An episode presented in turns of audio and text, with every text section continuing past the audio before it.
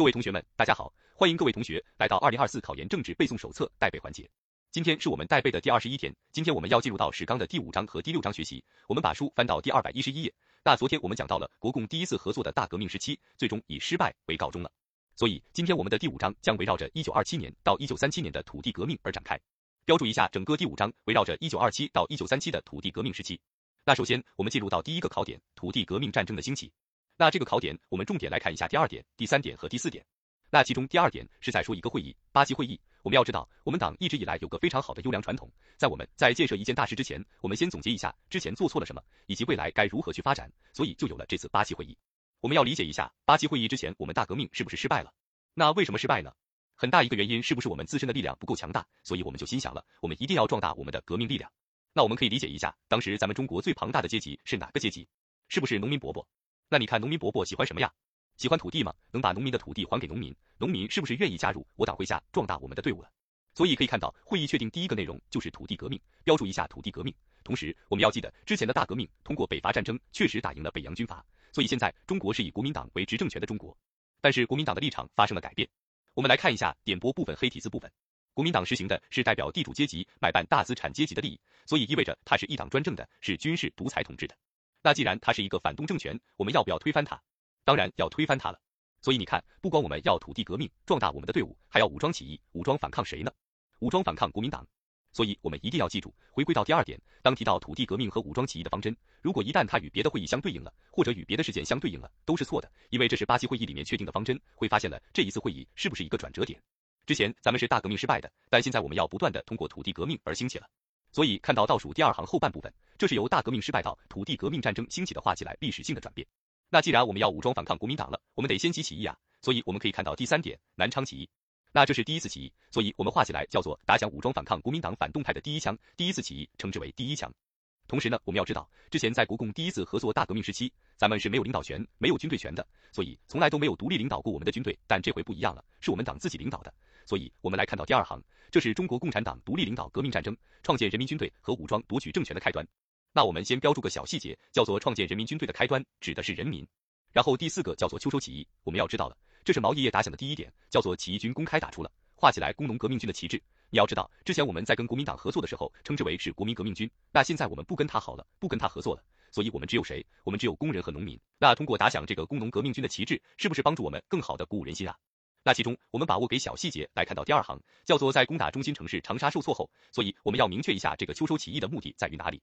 目的在于攻打中心城市，只是由于后期受挫了。所以我们转移到农村了，我们标注一下，目的在于攻打中心城市。那转移之后，我们如何更好的紧密结合我们的队伍呢？来看到第三行后半部分，叫做进行了著名的三湾改编。这次三湾改编画起来，从组织上确定了党对军队的领导，所以军队听谁的话？听党的话。所以标注一下，三湾改编是建设无产阶级领导，画起来新型人民军队的重要开端。所以发现了之前南昌起义是人民军队，但三湾改编却是新型人民军队。什么个新型法？指的是党对军队的领导。所以我们的军队是一种新型的军队。那在这样的情况下，我们转移到农村了，同时有了自己的新型军队，我们是不是可以更好的创建我们的革命根据地了？所以看到倒数第三行开始创建了井冈山农村革命根据地的斗争，那同时通过这样的一系列的事件，导致我们对其有一个定性，标注倒数第二行叫做从进攻大城市转到向农村进军，这是中国人民革命史上具有决定意义的新起点，标注一下决定意义。未来我们要更好的走向农村包围城市武装夺取政权道路了。那我们就顺理成章的进入到我们的第二考点二百一十二页，农村包围城市武装夺取政权的开辟。那你要知道，我们既然要农村包围城市，我们首先是不是得先有我们的农村革命根据地？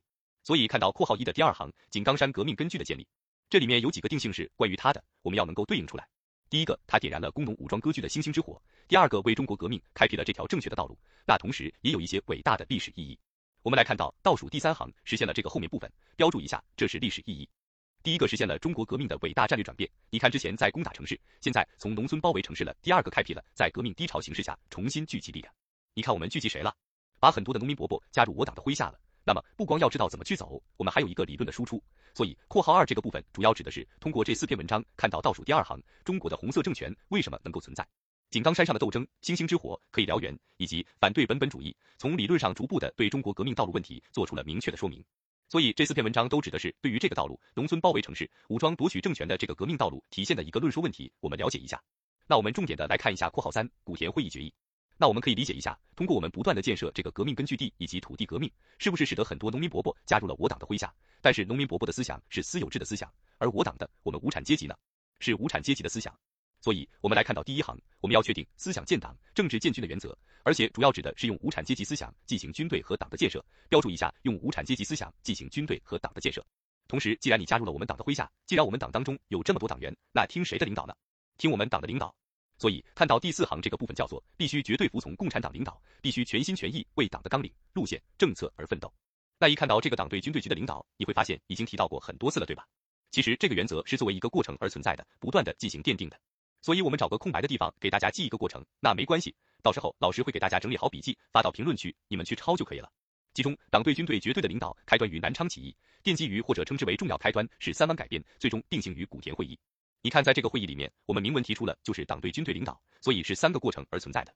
那关于古田会议，建议同学们不光要看黑体字部分，非黑体字部分有时间要多看一看，形成一个印象。好了，下面我们进到第二点，土地革命。那关于土地革命这个部分，大多都是志记类型的，给大家标注几个比较容易出错的小细节。我们来看到二百一十三页的第一行圈二，一九三一年的土地革命中的阶级路线，主要指的是我们对不一样的阶级有一个不一样的方法，叫做坚定的贫农、雇农联合中农，然后划起来限制富农，保护中小工商业者，最终消灭地主阶级。那既然我们要消灭地主，是不是就要防止这个富农变得越来有钱，有一天会成为地主被我们消灭掉？OK，所以标注一下是要限制富农，以防他变成地主的。但是咱有没有说地主不分田，富农分坏田？没有，咱们只是说消灭地主，限制富农而已。所以标注干扰选项。如果一旦出现了地主不分田，富农分坏田是错误的，这是王明的左倾错误。干扰选项，地主不分田，富农分坏田是错误的。我们继续来看一下圈三的一个小细节，关于土地分配方法，我们要标注一下是按照人口平分土地的，要知道是人口，不是按劳分配。标注干扰选项，如果一旦说是按劳分配，就是错误的。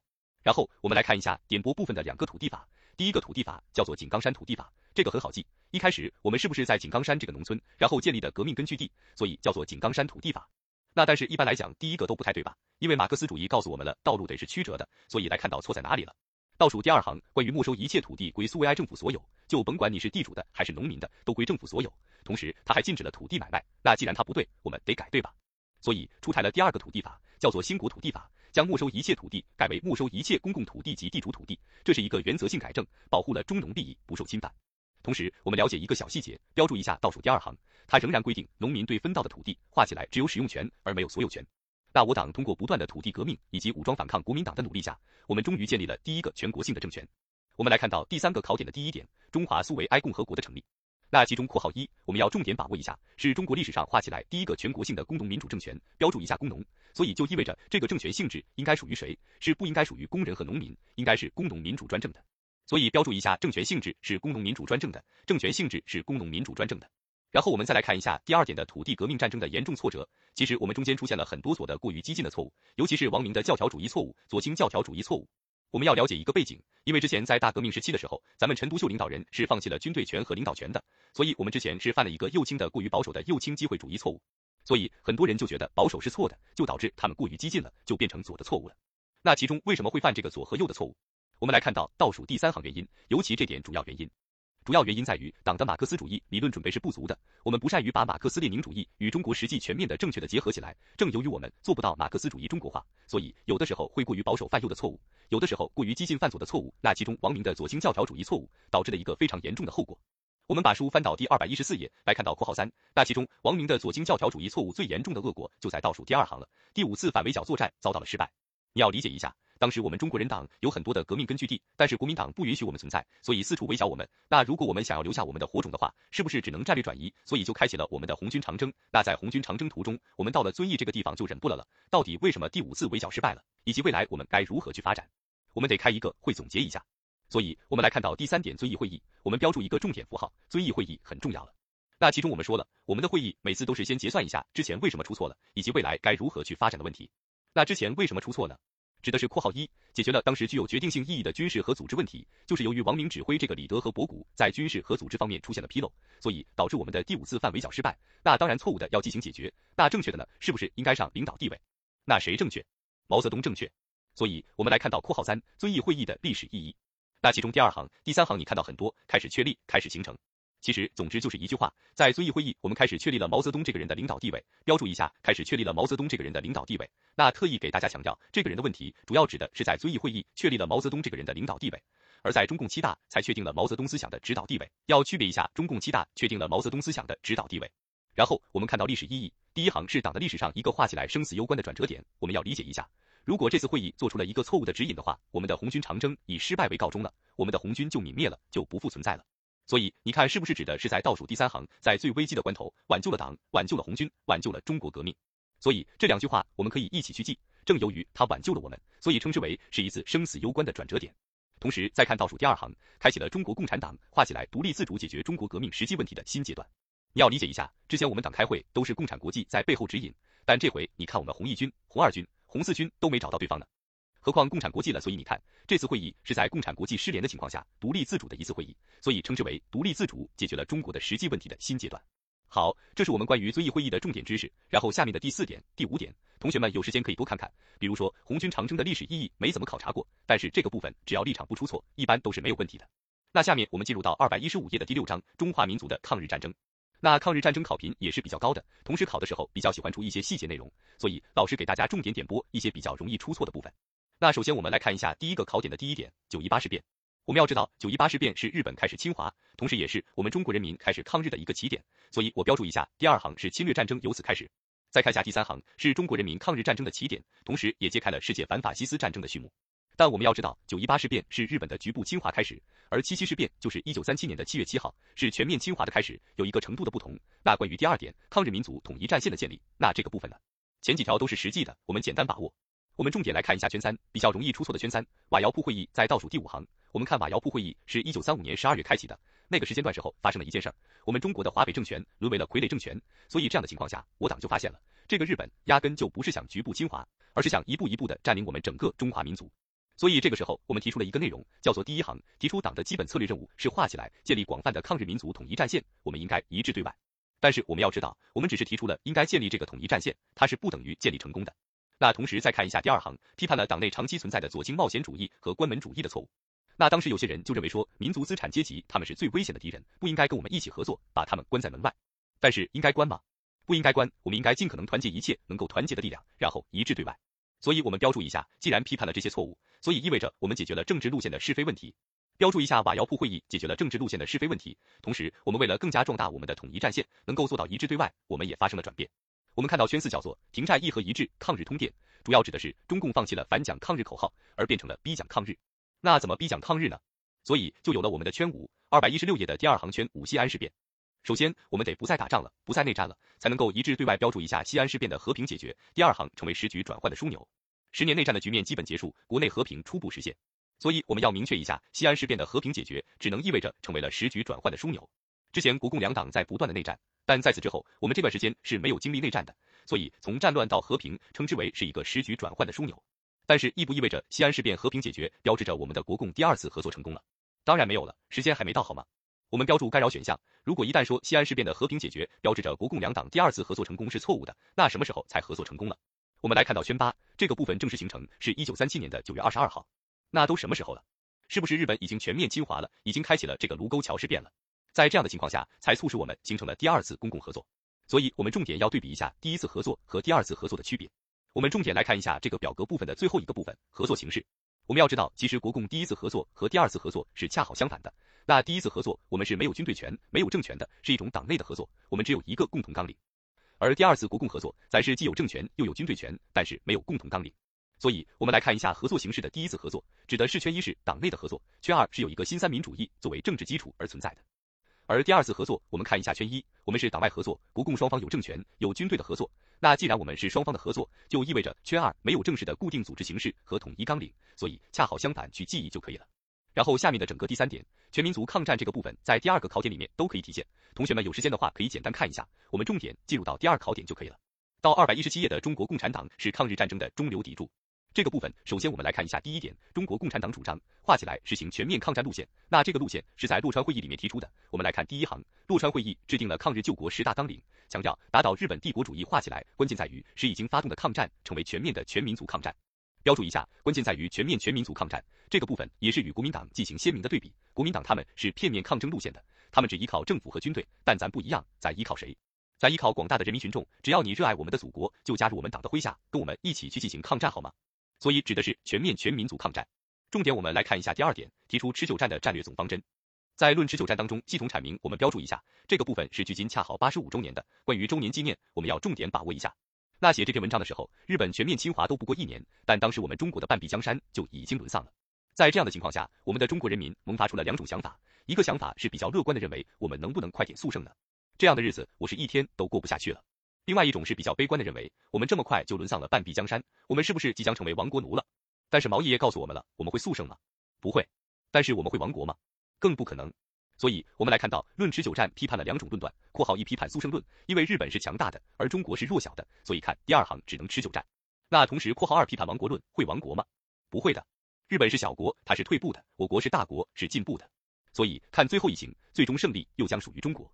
所以我们总结一下，最终如何获得胜利，在持久战当中获得最终的胜利。那继续（括号三）主要指的是预测了三个阶段：战略防御、战略相持和战略反攻。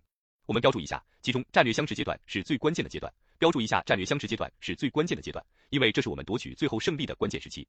那最后括号四，同时也强调了兵民是胜利之本，兵民是胜利之本，也在体现我们在全面的全民族抗战。那我们以什么样的方式进行作战？我们来看到二百一十八页的括号三指的是游击战。那什么叫游击战？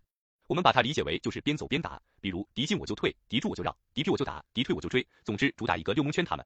那其中这个部分给大家强调一个小细节，我们来看到括号二，就第二点这个部分叫做第二点，在第四行，在战略相持阶段，敌后游击战争成为了画起来主要的作战方式。要知道，只有在战略相持这个阶段，我们的敌后游击战才成为了主要作战方式。因为其实我们都知道，这个抗日的时候，国民党是正面战场，而我们是敌后战场。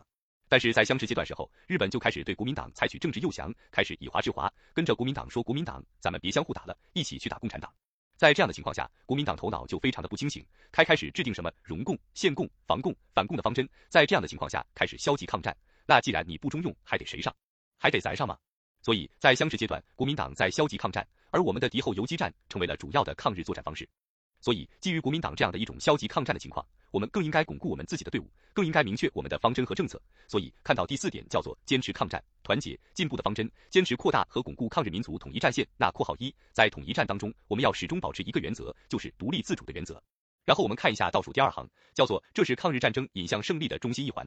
标注一下，中心一环是独立自主，因为它实在靠不住，对吧？只有我们自身强大了，才能够彻底抗战。然后以及括号二一共有三个口号，这三个口号我们标注的多选题掌握，只有三个，所以只能是一个四选三的选项。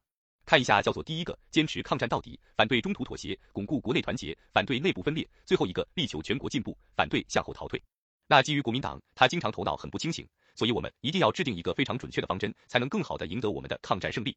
所以看到括号三的第一行后半部分，制定发展进步势力，争取中间势力，孤立顽固势力的策略方针。那其中美股势力指的是哪些阶级？我们可以了解一下，我们重点来看一下这个中间势力，在倒数第四行，主要有民族资产阶级、开明绅士和地方实力派。那这个开明绅士主要指就是地主，听我们党指挥的地主。你看之前管人叫土豪，先别好朋友了，变成开明绅士了。那这些个人你会发现，他们既可以跟国民党合作，又可以跟我们的共产党合作，所以我们是要尽可能的争取过来。如果跟国民党合作，将会对我党很不利，那怎么能够争取过来？一共有三个条件，作为一个多选题掌握就可以了。在倒数第三行，一是党有足够的力量。二是尊重他们的权益，三是要同顽固派做坚决斗争，并一步一步的取得胜利。但是要明确一下，我们对这个顽固派也不是说彻底把他们覆灭掉。我们来看一下对于顽固派的方法，在二百一十九页的第一行，我党对顽固派贯彻又联合又斗争的政策，在同顽固派做斗争时，画起来要坚持有理、有利、有节，就是我们要有节制，不要把它直接覆灭掉，才能更好的一致对外。那通过我党的不断努力，有更多的中间势力加入我党麾下了，所以就有了我们的第三个考点：抗日民主根据地的建设和党的建设。那我们这个抗日民主根据地，这个民主怎么体现呢？通过政权和政策得以体现。我们来看括号一，根据地建设的首要、根本的任务就是加强政权建设。那这个政权呢，我们先给它定个性，指的是括二，是共产党领导抗日民族统一战线性质的政权，也就意味着你只要加入我党麾下，跟我们一起去抗战了，那么我们大家伙都有政权，体现出民主的一种概念。所以看括号三指的是在工作人员分配上实行三三制原则，共产党员、党外进步分子、中间派，咱都有政权，各占一三的政权。但我们标注个小细节，把这个中间派画一下。我们要知道，中间派不完全等同于中间势力。刚才我们说中间势力有三个部分，而中间派只有民资和开明绅士，是没有地方实力派的。因为这个地方实力派，我们可以理解一下，它就像是一个地方军阀一样。像阎锡山这些人，他们是有自己的政权的，不需要跟我党来要政权，所以是不包含地方实力派的。点播部分是有这个细节的，同学们可以看一下点播内容。那我们不光要在政权方面体现民主，我们在土地政策方面也要更好的权衡各方的利益。所以看到括号四叫做抗日革命根据地的土地政策要做到画起来，实行减租减息政策，什么意思？你看减租减息不交这么多钱了，农民伯伯是不是开心？同时农民给地主交租交息，地主是不是也开心了？你要知道，之前可是直接把他们土地抢过来还给农民的，所以你看在这样的情况下，农民地主都开心了，其实就可以对应出我们的括号五了，叫做实行减租减息的原因是什么呀？是为了适当的调节各抗日阶层的利益而实行的土地政策。那其中括号六我们简单了解即可。我们重点来看到第二点，马克思主义中国化命题的提出。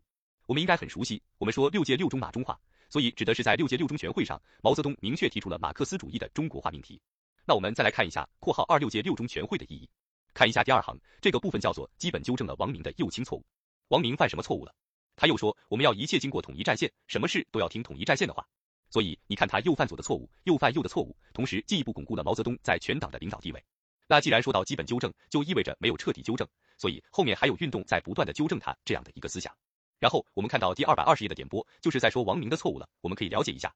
然后第三点，新民主主义理论的系统阐明，标志着毛泽东思想多方面趋于成熟了。所以你看系统阐明了，是不是意味着趋于成熟？系统和成熟对应一下。那刚才我们说到了王明的错误还没有得到彻底的清算，所以可以看到我们在第四点延安整风运动进行了彻底清算。那其中括号一和括号二的前两点简单了解，我们重点来看一下圈三，在二百二十一的中间部分，圈三整风运动胜利结束，主要指的是在六届七中全会原则画起来通过了关于若干历史问题的决议。你看好多问题，我们一起来决议一下吧。那它的意义在于倒数第三行这个部分叫做该决议使全党特别是党的高级干部对中国革命基本问题的认识达到了画起来一致，同时对于未来有意义。指的是增强了全党团结，为党的七大胜利召开创造了充分条件，有力的促进了中国革命事业的发展。那最终画一下，至此整风运动胜利结束了。那我们来看一下括号三主要内容有哪些？其中我们来看黑体字部分，反对主观主义，以整顿学风是整风运动画起来最主要的任务。这个很好理解，王明犯了什么错误？不就是主观主义的错误吗？以自己的意志为转移，对吧？所以他的错误就是最主要的任务了。最后我们来看一下括号四，第一个，它是一场深刻的马克思主义思想教育运动，也是一场深刻的画起来思想解放运动。那之前为什么王明会犯左和右的错误？不就是因为没有做到马克思主义中国化相结合吗？所以看第二行叫做他坚持马克思主义同中国实际相结合的正确方向，实事求是的思想路线在全党范围确立起来。那这个部分内容比较多，但是不需要同学们会默写，我们只需要熟悉，然后知道这对于延安整风运动的正确表述就可以了。然后我们来看一下第五点，在倒数第四行关于中共七大的内容，但七大去年刚考察过分析题，所以今年我们简单把握即可。总之，在中共七大上，我们在这个政治上、思想上、组织上都走向了成熟。我们来感受一下，比如说二百二十页最后一行，七大制定了党的政治路线，那有政治路线了，是不是意味着我们在政治上走向成熟了？那以及括号三千二百二十一页括号三黑底子部分，七大把党在长期奋斗中形成的优良作风概括为了三大作风，那这个三大作风分别指的是理论和实践相结合的作风，和人民群众紧密联系的作风，以及自我批评的作风。那这个作风问题是不是体现出我们在组织上走向成熟了？那以及括号四主要指的是倒数第二行，把毛泽东思想确立为了党的指导思想，并写入党章，这是七大的历史性贡献，是不是主要指的是我们在思想上也走向了成熟？那我们来回顾一下，刚给大家讲过，说遵义会议是确定了毛泽东这个人的领导地位，而在中共七大确定毛泽东思想的指导地位，所以区别一下。所以最后括号五进行总结了，七大具有里程碑意义，是标志着党在政治上、思想上、组织上走向了成熟。最终，我们的抗日战争以胜利为告终了。所以，我们来看到二百二十一页的第四个考点，抗日战争的胜利及其意义。那这个部分都比较简单了，基本上是正向的表述，不违背立场的，不张冠李戴的，都可以进行选择。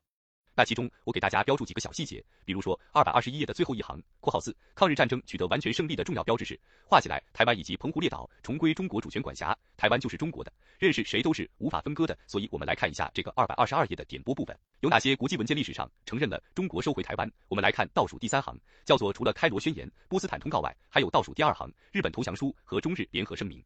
那这四个国际文件都体现出，都承认出中国已经收回台湾了。那怎么去记呢？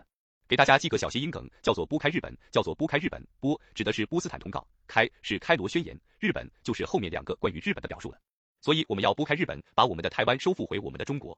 那关于后面的第二点、第三点到第四点，这个部分比较简单，作为中国人应该都不会出错。那就给大家标注一下第三点，抗日战争胜利的原因在中间部分。关于括号一到括号四决定因素是什么呀？关键是什么呀？重要法宝什么呀？